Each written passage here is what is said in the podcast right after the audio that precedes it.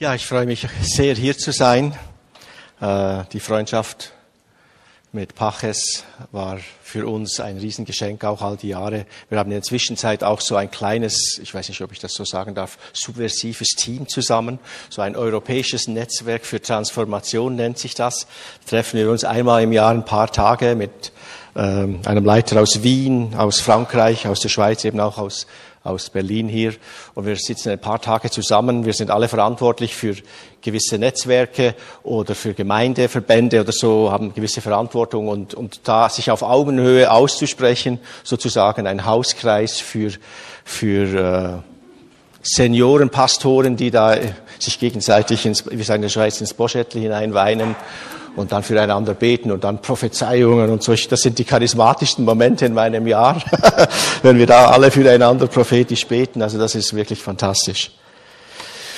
Tja, ich bin am Anfang des Jahres, wir sind am, stehen am Anfang des Jahres und wir haben uns überlegt, was kann man denn da an guten Vorsätzen in die erste Sonntagspredigt hineintun. Und ich würde versuchen, nicht gute Vorsätze, sondern ein paar Dinge, die dem Paulus auf dem Herzen sind, zu bringen. Das große Bild des Paulus wäre das Thema, die große Heimbringung, das große Bild des Paulus Anhand von zehn Versen. Ich würde gerne anhand einen Vers aus jedem Kapitel nehmen und einen Überblick zu versuchen darzustellen, was liegt denn dem Paulus auf dem Herzen.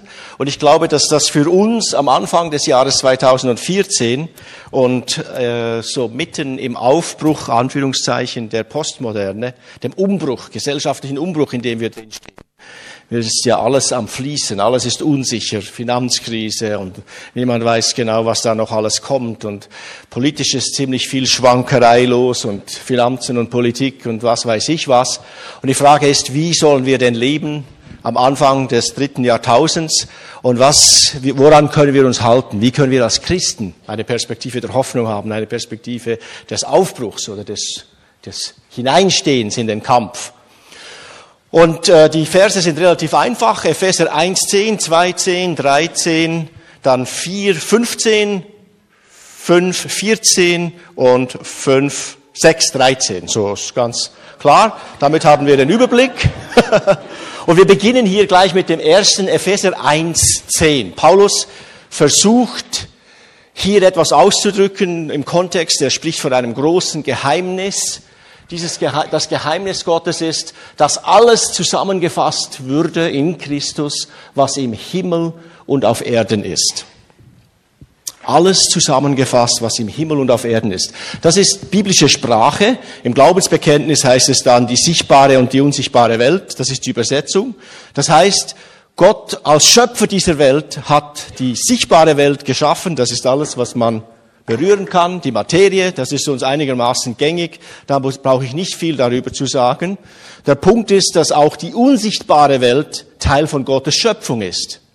Manchmal gibt es so Missverständnisse, dass man meint, die Materie ist geschaffen und das Geistige ist ewig oder so etwas. Völlig falsch. Das Geistige, die unsichtbare Welt ist genauso geschaffen wie die sichtbare Welt. Und Paulus sagt hier, es sei ein Geheimnis, es sei ihm offenbart worden, das sei nicht immer klar gewesen, dass die sichtbare und die unsichtbare Welt unter Christus äh, zusammengefasst wird. In Christus. Das griechische Wort enkephalein heißt, könnte man auf Deutsch übersetzen, Einhauptung. Also Jesus ist das Haupt, Christus ist das Haupt und die sichtbare und die unsichtbare Welt wird Stück für Stück eingehauptet oder untergehauptet oder kommt unter die gute Herrschaft Gottes und wird zusammengefasst. Jetzt kann man sagen, ja, das ist ein Glaubensbekenntnis und warum soll das jetzt besonders wichtig sein? Also erstens sagt Paulus, es ist wichtig, weil es war ein Geheimnis, aber der Punkt liegt darin, dass die letzten 200 Jahre unserer westlichen Welt diese beiden Bereiche stark getrennt hat. Man hat einen sogenannten oberen Stockwerk eingerichtet, das Geistige, und ein unteres Stockwerk, das Materielle, das Weltliche. Ja, wenn es einen Gott gibt, dann mag er da oben sein, aber das hat nichts mit unserer Welt hier unten zu tun. Hier unten regeln wir Menschen das für uns. Säkularisierung. Wir stoßen Gott raus aus der Welt Und da darf er dann so irgendwie in einem privaten oberen Stockwerk sein, da mag jeder glauben, was er will. Wenn ihr das glauben möchtet, dann ist das toll. Aber es hat nichts mit der Wirklichkeit zu tun. Hier unten gelten finanzielle und ökonomische Realitäten, das regeln wir selber. Tja, 200 Jahre später und ein paar Finanzkrisen später käme vielleicht langsam die Idee, dass das doch nicht ganz so gut läuft ohne Gott und dass man sich das nochmal überlegen könnte. Für Christen ist klar, diese beiden Bereiche gehören zusammen. Jetzt müssen wir aber zugeben, dass auch die Christen dieser Doppelstöckigkeit ein bisschen auf den Leim gegangen sind. Wenn man zum Beispiel darüber nachdenkt, was wir als christliche Hoffnung bezeichnen. Man fragt, wie jemand stirbt. Es wird eine Beerdigung geben am, am Donnerstag ich weiß nicht genau, ich war, ich spreche jetzt nur aus der Schweiz, das kann bei euch alles ganz anders sein, aber in der Schweiz, wenn Beerdigungen stattfinden, dann spricht man oft darüber, äh, dass er jetzt bei Gott ist. Und das ist auch absolut richtig, oder ist er oder sie die Person. Und dann wird oft verkündet, dass das sozusagen das Ende ist. Er ist jetzt schon im Paradies oder er ist schon in der Auferstehung. Und für viele Menschen ist die christliche Hoffnung, besteht die christliche Hoffnung aus dem Leben nach dem Tod. Und das würde dann heißen, dass man sozusagen meint, er ist jetzt gestorben und ist jetzt körperlos in der geistigen Welt, im oberen Stock, und alles ist in Ordnung, so wird es jetzt sein für die Ewigkeit. Aber die urchristliche Hoffnung war nicht auf das Leben nach dem Tod, sondern die urchristliche Hoffnung besteht darin, auf die Auferstehung der Toten zu warten. Das heißt, dass, es, dass die Toten selbstverständlich bei Gott sind und dass es ihnen gut geht die Toten in Christus sind, sind bei Jesus, selbstverständlich. Aber die Hoffnung besteht, dass sie zurückkommen werden, dass die Auferstehung, die leibliche Auferstehung, nochmal bedeutet, dass hier auf dieser Erde etwas gestaltet wird und dass die Welt nochmal erneuert wird und dass die Neuschöpfung der ganzen Erde mit dieser Auferstehung der Toten verbunden ist. Und das heißt, dass die geistige Welt und die materielle Welt verbunden werden in Gott, unter Gott. Und wenn wir das die Offenbarung lesen, dann heißt es am Schluss, die Stadt Gottes kommt aus dem Himmel auf die Erde, weil Gott bei den Menschen wohnen will, weil er diesen Graben überwinden will. Himmel und Erde in Christus verbündet. Das ist eine Vision, die ganz anders ist, als nur Seelen zu gewinnen und auf, den, auf das Leben nach dem Tod zu warten. Das ist eine Vision, die damit zu tun hat, dass der lebendige Gott die Neuschöpfung dieser Erde schon begonnen hat in Jesus Christus und jetzt uns verändern will, damit er durch uns diese Welt berühren kann. Und wir Stück für Stück die Mächte des Todes bekämpfen können. Zugegebenermaßen mit vielen Rückschlägen und mit viel Demut. Es liegt ja nicht an uns und an unserem Kampf, sondern es liegt an dem, was Jesus getan hat. Aber es ist trotzdem real. Also, die sichtbare und die unsichtbare Welt sind beide gut, Gottes gute Schöpfung. Das zweistöckige Weltbild der Moderne hat das aufgetrennt und mehr von dem ist in unserem Hinterkopf, als es uns manchmal lieb ist. Das ist ein Dauerkampf der geistigen Erneuerung, der Sinneserneuerung durch das Wort Gottes, dass wir dieses jüdisch-christliche Erbe wieder aufnehmen, wo Himmel und Erde gemeinsam zusammenkommen unter Gott und wir nicht in das Geistige abdriften. In Jesus Christus ist das schon vollständig Wirklichkeit. Himmel und Erde, ganz Gott und ganz Mensch, schon jetzt zusammen. Und er ist gestorben und er ist auferstanden. Das heißt, nicht nur Himmel und Erde sind zusammen, sondern die Neuschöpfung der Erde hat in ihm schon begonnen. Einer von uns ist schon auf der anderen Seite. Und deshalb ist es begründet zu glauben, dass auch wir in die Auferstehung hineinkommen und eine andere Perspektive haben. Also das ist die kosmische Dimension. Gott will das Ganze zusammenführen unter Jesus. Da geht es nicht nur um Evangelisation, da geht es um Erneuerung der Erde, um Erneuerung der Völker, um Erneuerung aller Länder, aller Sprachgruppen. Das ist ja absolut fantastisch. Aber wir müssen leider weitergehen, sonst haben wir am Schluss keinen Überblick. Epheser 2,10. Wir sind, Epheser 10, denn wir sind sein Werk, geschaffen in Christus Jesus zu guten Werken, die Gott zuvor bereitet hat, dass wir darin wandeln sollen. Also doch, ich wusste es doch. Jetzt kommt er mit den Werken um die Ecke. Wir sind geschaffen zu guten Werken. Moment mal. Ich habe gedacht, wir sind gerettet aus Gnade und nicht aus Werken. Und wenn wir den Text lesen, ich habe ja nur den einen Vers, Vers 8 und 9, geht es genau darum, gerettet aus Gnade allein. Selbstverständlich ist die, das Heil ein Geschenk, das wir nur aus, mit offenen Händen annehmen können, ein Geschenk der Gnade.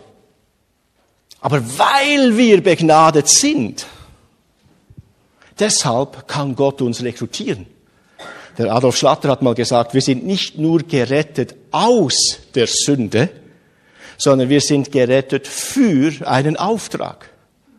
Wir sind nicht, der Glaube ist nicht nur ein Quietiv, um unsere Seele zu beruhigen, er ist ein Motiv, das uns befähigt, in Liebe etwas zu tun. Weil wir aus Gnade gerettet sind, können wir sagen, denn wir sind sein Werk. Das, das äh, ist ein Wortspiel, das man im Deutschen noch nachempfindet. Wir sind sein Werk, geschaffen in Christus Jesus zu guten Werken. Das, Werk, das Wort Werk ist Poem im Griechischen, das ist für die, die Englisch können, das Wort äh, Poem. Also wir sind sein Gedicht. Wir sind sozusagen sein Kunststück. Er hat uns als Kunstwerk geschaffen. Ich weiß nicht ganz genau, wie familiär Sie hier in der Lukasgemeinde sind. Also wenn Sie Gast sind, dann möchte ich Sie bitten, das zu ignorieren, was ich jetzt sage, damit, Sie nicht, damit Ihnen niemand zu nahe tritt. Oder wenn dein Nachbar Gast ist, dann mach's nicht. Aber wenn dein Nachbar jemand ist, den du kennst, dann sag ihm doch mal, du bist ein Kunstwerk von Gott geschaffen. Darf ich Sie bitten, das mal zu tun?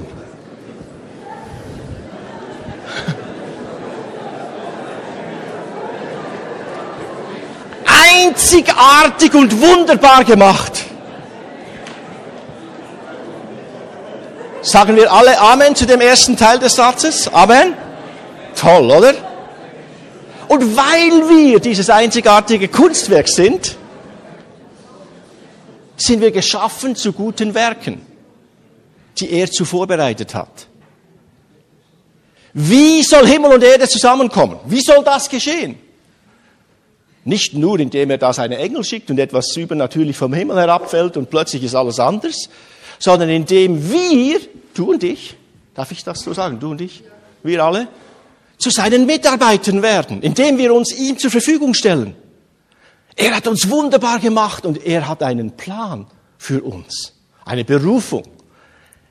Es gibt Dinge, die wir und nur wir tun können und wenn wir sie nicht tun, bleiben sie ungetan. Und wenn wir sie tun, dann werden sie zum Beitrag, zum Geschenk, zum Gottesdienst. Das, was wir tun können.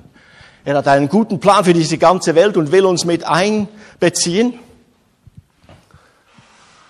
Wir finden unseren Platz in unserer Berufung und in den Werken, die er zuvor bereitet hat. Ich weiß nicht genau, wie es hier in Berlin ist. Ich kenne Berlin ein bisschen, weil ich ein paar Mal hier war. Aber wenn ich was sage, dann sind das alles die Schweizer, das ist alles da unten. Und ob das hier auch zustimmt, das können Sie selber entscheiden, wie weit das zutrifft. Aber in der Schweiz, da gibt es doch Menschen, die mit 30 Jahren, mit 40 Jahren immer noch nicht wissen, wozu sie geschaffen sind. Mit 50 Jahren immer noch nicht wissen und ihre Berufung suchen. Und noch einen Beruf und noch eine Ausbildung und noch was und noch was. Und immer am Rumstudieren sind und nie zur Ruhe kommen. Wir finden unsere Wurzelstruktur in der Berufung, die Gott für uns hat.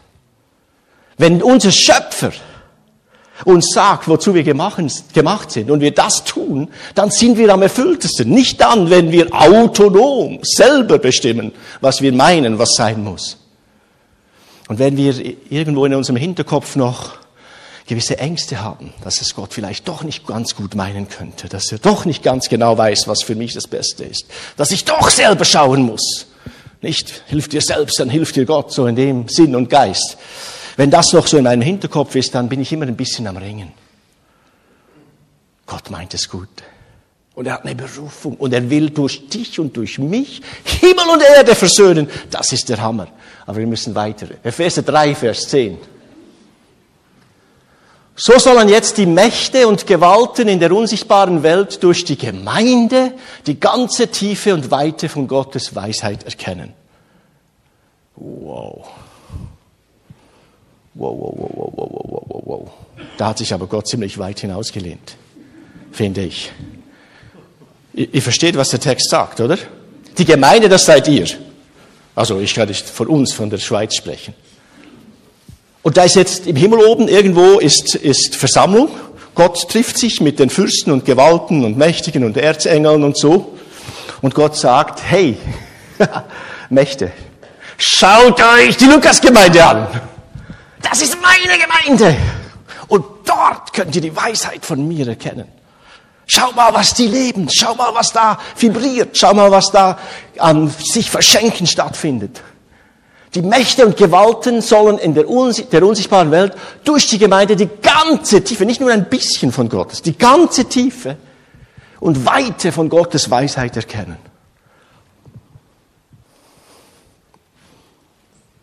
Und wenn dann die Mächte rausgegangen sind aus dem Thronsaal, dann sagt Gott zum Heiligen Geist, Heiliger Geist, geh mal, hilf ihnen ein bisschen. Das schaffen die nicht ganz alleine. Amen. Aber das Bild, das Bild finde ich ganz wichtig. Die Gemeinde ist der Ort, an dem das Reich Gottes so gelebt wird, dass die unsichtbare Welt erkennen kann, was die Weisheit Gottes ist. Und aus diesem Erkennen heraus wird am Schluss die ganze sichtbare und die ganze unsichtbare Welt unter Jesus Christus, unter der Herrschaft sein. Die Gemeinde ist der Ort, wo jetzt schon Jesus Herr ist. Jesus, ich glaube, wir können sagen vom Glaubensbekenntnis her, Jesus ist Herr der ganzen Welt. Amen. Aber in besonderer Weise in der Gemeinde.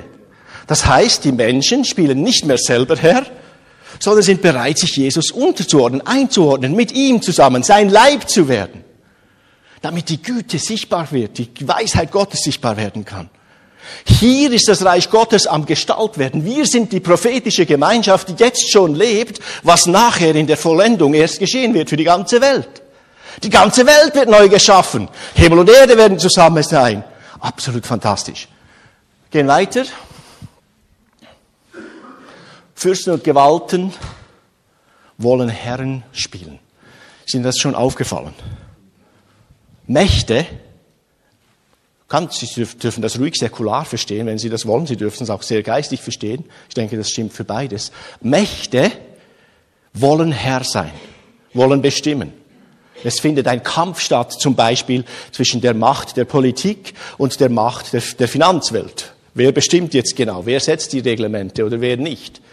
Da kann man jetzt ökonomische Begriffe dafür brauchen, aber da ist auch ein Geisteskampf um Vormacht drin. Mächte wollen Herr spielen, wollen sich aufspielen. Ich habe mal gehört, der Teufel hat Imponiergehabe. Er versucht uns zu beeindrucken. Mächte wollen Herr sein. Das ganze Leben wird strukturiert, dass irgendjemand sich um die Vormacht kümmern will. In der Politik ist es ziemlich offensichtlich. Jede Partei will die Stärkste sein, will regieren. Und dahinter ist es manchmal nicht immer so offensichtlich, aber es ist sehr real. Mächte wollen Herr sein. Christen bekennen, Jesus ist der Herr der Herren. Jesus ist der Herr aller Herren. Also die Herren sind anerkannt. Wir wollen dir nicht sagen, ihr seid gar keine Herren, oder? Da gibt es verschiedene Autoritätsstrukturen, die wollen wir anerkennen, das ist richtig, aber das christliche Bekenntnis ist, Jesus ist der Herr aller Herren. Stimmt das? Ja, aber stimmt das nur in der Anbetung oder stimmt das auch am Montagmorgen in der Arbeit?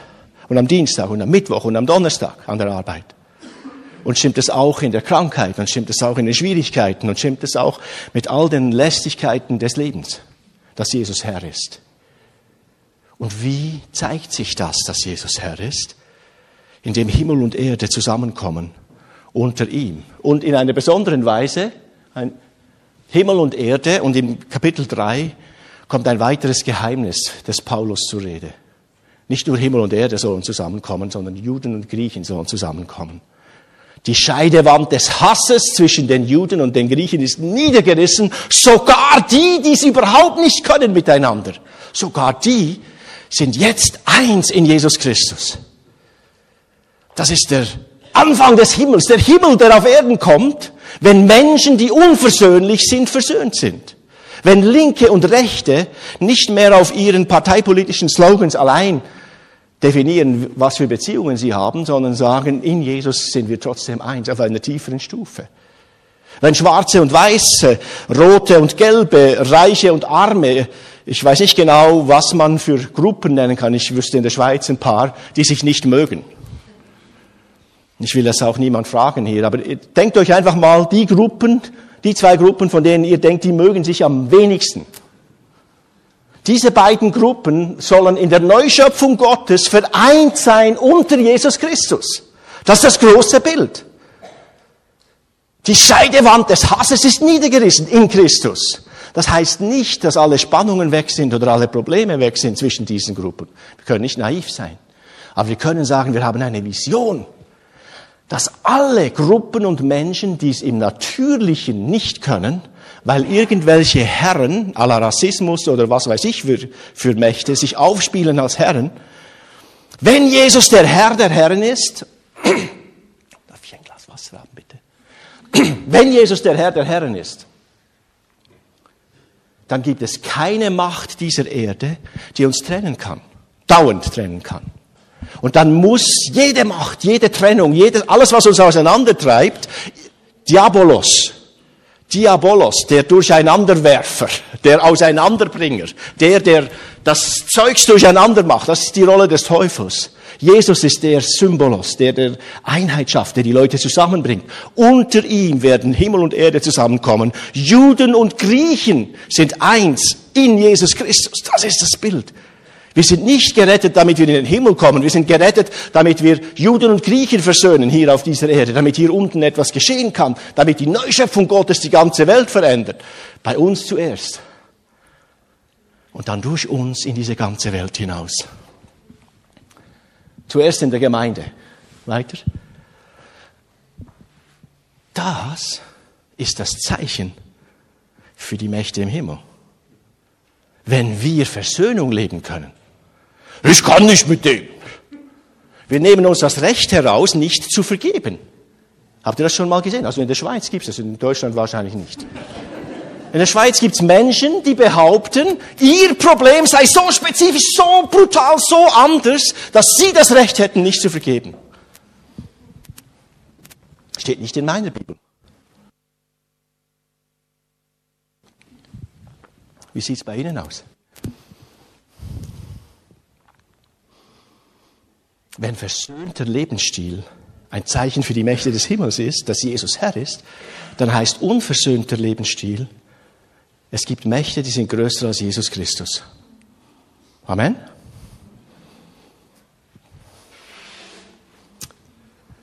Gehen wir weiter. Wie kommt denn nun der Himmel auf die Erde? Also Himmel und Erde, Geistliches soll sich versöhnen, Juden und Griechen, Deutsche und Schweizer. Danke. So bleibt es unter uns. Aber Sie können es übertragen auf alles, werden eins in Christus. Epheser 4, 15. Lasst uns aber wahrhaftig sein in der Liebe und wachsen in allen Stücken zu dem hin, der das Haupt ist, Christus. Mein lieber Mann, die Gemeinde als Zeichen für die unsichtbare Welt, versöhnter Lebensstil, das ist ja alles Stress. Wie soll denn das praktisch gehen? Hier haben Sie das Rezept. Wie soll das praktisch gehen? Die Wahrheit in Liebe sprechen. Aber wir sind ja so gläubig, fromm in gewissen Kreisen, dass wir manchmal so einen prophetischen Drang haben. Die Prophetischen unter uns, die sagen immer die Wahrheit, kritisch denken, zack, so ist es. Und manchmal bleibt die Liebe außen vor. Und dann gibt's die anderen, das sind so die harmoniesüchtigeren, äh, harmoniefreundlicheren Menschen, die sagen immer die Liebe. Und lassen dann die Wahrheit außen vor manchmal, oder? Und sind konfliktscheu. Also die Deutschen sind ja nicht konfliktscheu, glaube ich, oder? Kann man nicht sagen. Im Großen und Ganzen werden die Dinge ausgesprochen. Es gibt Situationen, wenn ich in Amerika bin oder so, dann spreche ich stärker über die andere Seite. Also bei den Deutschen darf ich, also Deutschsprachigen, ich schließe mich mit ein. Bei den Deutschsprachigen darf ich doch sagen, also Konfliktbewältigung im Sinn von Beziehungsrettung ist wunderbar. Wenn am Schluss die Beziehung durch die Waschmaschine gegangen ist, der Konflikt als Waschmaschine, am Schluss die Wäsche sauber ist, dann haben wir gewonnen und das Reich Gottes hat gewonnen und Jesus ist Herr. Wenn der Konflikt aber dazu führt, dass wir uns trennen und sagen, mit dir rede ich nicht mehr, dann hat jemand anders gewonnen. Dann gibt's andere Mächte. Dann ist Jesus nicht wirklich Herr. Deshalb müssen Konflikte bewältigt werden, aber sie müssen in Liebe bewältigt werden. Lasst uns wahrhaftig sein in der Liebe. Auch wenn wir doch lernen würden, die Dinge nicht unter den Teppich zu kehren, sondern auf dem Tisch zu besprechen. Aber in einer Art und Weise in Liebe so zu sprechen, dass wir am Schluss beide weiterkommen. Die Gemeinde ist der Ort, wo Konflikte einander, äh, wo man nicht aus einem Weg geht voneinander, wo man sich nicht trennt wegen Konflikten, sondern wo man Konflikte austrägt, aushält, sich auch Raum geben kann, damit Gott an uns wirken kann und wo man am Schluss stärker ist als am Anfang. Die Schmerzen des Lebens hindurch siegreich. Zu dem hin, der das Haupt ist. Hier geht's also nochmal genau um den ersten Punkt. Jesus ist das Haupt. Wenn wir wachsen in unserer Fähigkeit, Dinge zu besprechen, in unserer Fähigkeit, eins zu werden, ist auch für die Ältestenschaft wichtig. Wir werden eins nicht, indem wir Ja-Sager sind, sondern indem wir ringen miteinander. Ringen um Erkenntnis Gottes, ringen um das Wort Gottes, ringen um den richtigen Weg zu sehen. Je mehr wir eins werden miteinander, desto mehr können wir uns unter diese, in dieser Einheit unter das Haupt begeben. Jeder Mensch hat ganz spezielle Gaben und ist einzigartig. Das hatten wir doch schon mal, oder? Berufung Gottes, Poem Gottes, ein Gedicht. Jeder Mensch ist einzigartig, aber er ist nicht allein. Jetzt müssen wir in unserer Zeit wieder etwas darauf hinweisen. Wir leben in einem Zeitalter des Individualismus. Individualisierung ist hochgeschrieben und ist auch was Wertvolles. Wir wollen das auch gar nicht verteufeln. Aber es gibt immer eine Balance. Individuum, Einzelperson, Freiheit ist wichtig, aber Solidarität ist auch wichtig. Und die Frage ist, in welchem Verhältnis stehen diese beiden miteinander? Wie können wir das miteinander in Verbindung bringen? Wie werden wir also zu einer geistlichen Familie als Gemeinde? Wie werden wir zu mehr als nur einer Programmgemeinde? Indem wir in der Liebe wahrhaftig sind, reif werden, Konflikte austragen und unser kindisches Verhalten endlich ablegen. Entschuldigung der Ausdruck. Aber Menschen, die meinen, sie hätten das Recht nicht zu vergeben, sind geistig gesprochen Kleinkinder. Und sie müssen reif werden, um in die Reife hineinzukommen, zu sagen, das kann ich mir nicht mehr leisten. Ich will endlich hinan, hineinwachsen in das Jünglingsalter, wo ich das Böse überwinde und ich will hineinwachsen in die Vaterschaft und in die Mutterschaft Gottes, wo wir diese Dinge nicht nur empfangen für uns, sondern so leben, dass wir sie weitergeben können.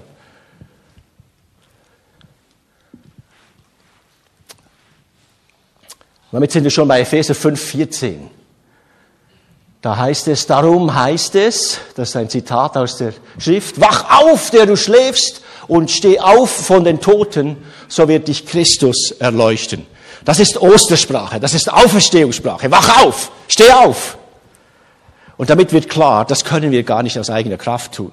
Das ist jetzt nicht, lass uns den frommen Gurt etwas enger schnallen, die, die Ärmel nach hinten krempeln, wir strengen uns ein bisschen mehr an. Nein, hier geht es darum, dass Auferstehungsleben kommt, dass Auferstehungskraft nochmal in unser Leben hineinkommt und wir transformiert werden von oben her, von innen her, vom Heiligen Geist her. Die Auferstehung, ich habe es am Anfang schon gesagt, ist der Anfang der Neuschöpfung. Im Leib Jesu ist, Jesus wurde ja nicht nur wieder, ist nicht, nicht äh, Entschuldigung, so. Der Jesus ist ja nicht nur von den Toten zurückgekehrt.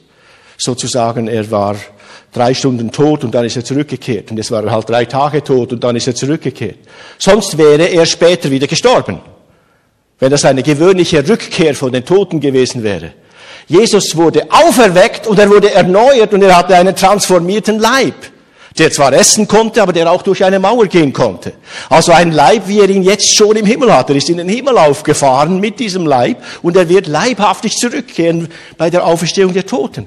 Ein Mensch ist schon auf der anderen Seite, nicht nur im Himmel, sondern auf der anderen Seite der Neuschöpfung. Und das ist das Zeichen. Und so wie er schon ist, so werden wir sein, wenn wir ihn von Angesicht zu Angesicht sehen. Kommen wir in diese gleiche transformatorische Kraft, unser Leib wird erneuert sein. Und das kann, dieses Auferweckungsleben kann jetzt und hier schon beginnen. Selbstverständlich, mit allen Einschränkungen des, dann kommt die nächste Krankheit dann doch wieder. Auch. Aber wir wollen sie versuchen hinauszudrängen. Wir wollen den Tod bekämpfen. Wir wollen für das Leben einstehen. Gott ist ein Gott des Lebens. Und soweit es an uns liegt, kämpfen wir gegen den Tod und sind aber bereit, uns auch Jesus unterzuordnen in diesem Kampf. ist Nachfolge also eine Einschränkung der Lebensqualität. Also Christen haben so ein bisschen langweiliges Leben. Tja, ich kann nicht rauchen, ich bin leider Christ. Tja, ich kann leider nicht mitmachen bei dieser oder bei jener, sage ich, ich bin leider Christ. Hallo, jeder Sportler sagt, ich rauche nicht, weil ich Sportler bin, oder? Also was auch immer ihr tut, macht mit Überzeugung, nicht weil, oh, ich bin leider Christ. Ich kann halt das Leben nicht so ganz genießen, so. Jesus gibt die Fülle des Lebens. Er ist die Fülle des Lebens. Unser Leben ist das spannendste Leben, das es überhaupt gibt. Nein, es werden neue Lebensmöglichkeiten eröffnet, wenn ich mit Jesus unterwegs bin. Neue Perspektiven werden mir gegeben. Auferstehungskraft kann hineinkommen. Und jetzt kommt der Hammer. Im Epheser 5 gibt es eine weiteres, spricht Paulus noch einmal von einem Geheimnis. Dieses Geheimnis ist groß. Ich aber deute es auf Christus und auf die Gemeinde. Christus das Haupt, die Gemeinde sein Leib. Und es geht um die Ehe, um Mann und Frau. Wow, nicht nur Himmel und Erde sollen eins sein, nicht nur Juden und Griechen sollen eins werden. Mann und Frau sollen eins werden. Ich glaube, ich hoffe, dass die Ehepaare unter uns, die schon ein paar Jahre verheiratet sind, mir zustimmen, das ist das größte aller Wunder.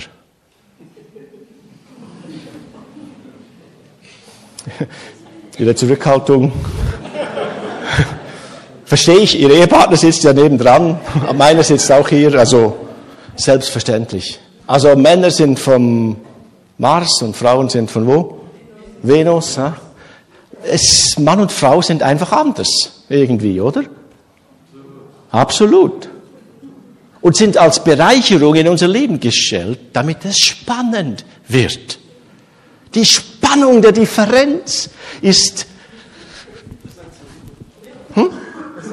das Salz in der Suppe. Absolut fantastisch, aber auch harte Arbeit. Es ist nicht nur romantisch sondern auch harte Arbeit. Lohnenswerte Arbeit. Eine Ehe, die eins ist, ist Himmel auf Erden. Das stimmen wir alle bei, oder? Eine Ehe, die nicht eins ist, kann zur Hölle auf Erden werden. Stimmen wir auch, haben wir wahrscheinlich auch schon beobachtet. Und jetzt ist die Frage, ist Jesus Christus Herr über alle Herren dieser Welt? Oder gibt es in meiner Ehe Bereiche, wo ein anderer Herr so Herr ist, dass wir es nicht mehr können miteinander? An die älteren Ehepaare unter uns, also die schon 20 und mehr Jahre verheiratet sind. Ist eure Ehe noch am Glühen? Kribbelt's da noch? Läuft da noch was abends? Halleluja! Oder ist die Ehe am Abkühlen. Dieses Geheimnis ist groß, sagt Paulus. Ich aber deute es auf Christus und auf die Gemeinde als prophetisches Zeichen für diese Welt, dass die ganze Welt erneuert werden soll. Eine gute Ehe zu führen ist das prophetischste Zeichen für diese Welt, für die, Engl für die himmlischen Mächte und für alles, weil wir demonstrieren, dass Jesus Christus Herr ist in unserer Ehe. Es ist das Beste, was wir tun können für die Kindererziehung. Da kann, brauche ich keine Tricks und nicht keine, ich kann immer noch Erziehungskurse machen und brauche viel Weisheit und Hilfe. Aber das Wesentliche ist das, was wir leben, nicht das, was wir, was wir reden. Ehe ist eine unglaublich hohe Berufung. Selbstverständlich weiß ich, dass es Situationen gibt, wo die nicht optimal sind. In einer gefallenen Welt gehen Ehen auch kaputt. Und dann gibt es auch Gnade, selbstverständlich. Das geht hier jetzt nicht um einen Perfektionismus, aber es geht um ein Ziel, um zu sagen, eine Ehe kann ein, ein Ausdruck dieser Einheit sein. Wenn zwei Menschen, die so fremd sind, eins werden können, dann gibt es Hoffnung, dass auch die Juden und die Griechen und die Araber und die Juden und die verschiedenen politischen Parteien, jetzt, die sich wirklich bekämpfen und alle, die Schwarzen und die Weißen und die Reichen und die Armen und wer auch immer, in Christus eins werden können, in Christus eins werden, weil am Schluss Himmel und Erde zusammengefasst werden. Der Himmel ist am Kommen auf die Erde. Er ist am Kommen, indem wir eins werden, unter anderem in der Ehe. Ehe ist also eine unendlich hohe Berufung. Sie ist eine Reflexion der Einheit von Himmel und Erde, von Christus und seiner Braut auf der Erde. Und damit kommen wir schon zum letzten Vers. Wir brauchen Power, um zu kämpfen. Wer das, wer so leben will, der hat es nicht erleicht. Paulus spricht, Verse 6, 13, deshalb greift zu allen Waffen, die Gott für euch bereithält. Wenn dann der Tag kommt, an dem die Mächte des Bösen angreifen, seid ihr gerüstet und könnt euch ihnen entgegenstellen. Es, ihr werdet erfolgreich kämpfen und am Ende als Sieger dastehen. Ist mir erst heute in der Vorbereitung nochmal aufgefallen, dass da steht am Ende. Nicht immer. Ihr werdet nicht immer als Sieger dastehen. Aber mindestens am Ende werdet ihr als Sieger dastehen. Wenn ihr Durchschnittschristen seid, wäret, wäret, Gott bewahre, wenn ihr Durchschnittschristen wäret, dann würdet ihr den Mächten nicht auf den Geist gehen weil der Status quo bleibt unangetastet. Die Mächte sind nicht, die Christen im, im römischen Reich, die hätten Jesus anbeten dürfen, so viel sie gewollt hätten, so viel Abendmahl machen können, wie sie wollen. Die hätten so viel, die hätten 72 Stunden Worship machen können jede Woche. Solange sie gesagt hätten, Cäsar ist der Kyrios, Cäsar ist der Herr. Solange hätten sie alles machen können. Es gab keine Beschränkung im religiösen Bereich. Im oberen Stockwerk durften sie alles machen. Aber die ersten Christen waren bereit zu sterben für die Aussage, Jesus Christus ist Herr und nicht Cäsar. Wer sich anpasst, hat keine Probleme oder weniger Probleme. Wer aber sagt, Jesus Christus ist Herr, der wird getestet werden. Denn die Mächte dieser Welt die geben ihr Terrain nicht einfach kampflos ab. Wenn du sagst, Jesus ist der Herr, aber ich fühle mich als geistliche Macht, dass ich der Herr bin, dann werde ich mal schauen, was für eine Substanz du hast und werde dich testen. Das ist das, was Paulus den geistlichen Kampf nennt. Darum sollen wir die geistlichen Waffen, ich hoffe es allen klar, dass es hier nicht um Kalaschnikows geht oder irgendwie so etwas, sondern um geistliche Waffen annehmen, um für diesen Kampf gerüstet zu sein.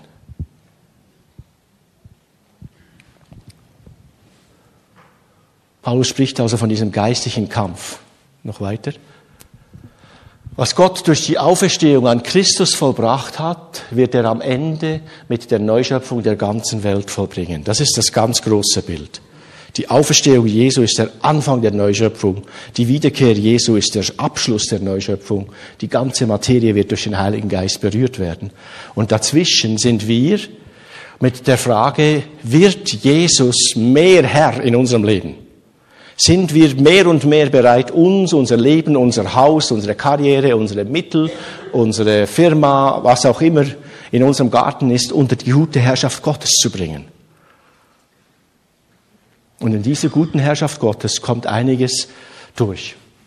Wir weiter. Wie Christus sich für seine Berufung hingab, so sind auch wir einzeln und gemeinsam aufgerufen, uns für die Versöhnung einzusetzen.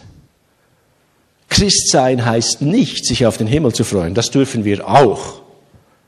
Aber Christsein heißt, versöhnt sein mit Gott, versöhnt sein in der Familie und diese Versöhnung als Lebensstil jetzt in alle, in alle Lebensbereiche hineinführen. Versöhnung zieht Kreise. Amen. Himmel und Erde sollen versöhnt sein. Das ist die kosmologische Dimension, die, die, die ganze Welt. Gibt nichts, was ausgeschlossen ist hier. Juden und Griechen sollen versöhnt sein. Das ist die politische, die soziologische Dimension. Keine Volksgruppe, die wir uns denken können. Es gab niemanden, der sich mehr auf den Geist ging als Juden und Griechen. Also was auch immer du dir denken kannst, das war's. Also du kannst ruhig Araber und Juden heute denken und dann hast du ungefähr das Spannungspotenzial. Und die sollen eins werden und die Scheidewand des Hasses niedergerissen sein. An der Gemeinde soll man es sehen. Es ist die christliche Gemeinde so, dass Jesus Herr ist. Und dass Juden und Araber und Deutsche und Schweizer eins werden können. Das ist die politische Dimension. Und dann die zwischenmenschliche Dimension, sogar Mann und Frau sollen eins werden.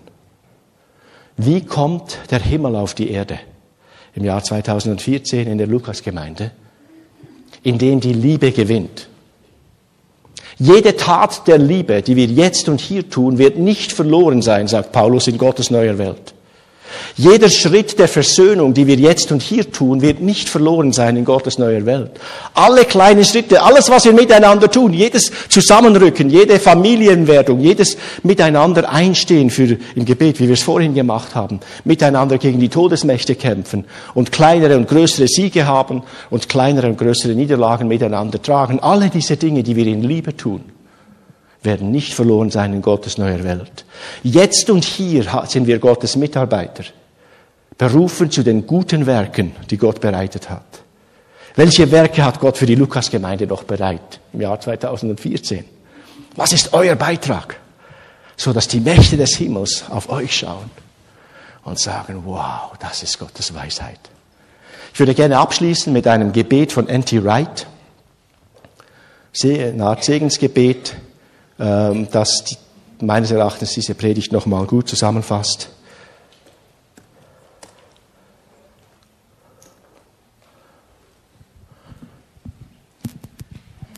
Wir wollen beten. Der allmächtige Gott helfe dir, dass du seiner Berufung treu sein wirst. Freudig in seinem Dienst und fruchtbar in seinem Reich in diesem neuen Jahr. Und der Segen Gottes, des Allmächtigen, des Vaters und des Sohnes und des Heiligen Geistes sei auf dir und durch dich mit all denen, zu denen der Herr dich segnet, sendet, Entschuldigung. Und der Segen Gottes, des Allmächtigen, des Vaters, des Sohnes und des Heiligen Geistes sei auf dir und durch dich mit all denen, zu denen der Herr dich sendet nun und für immer. Amen.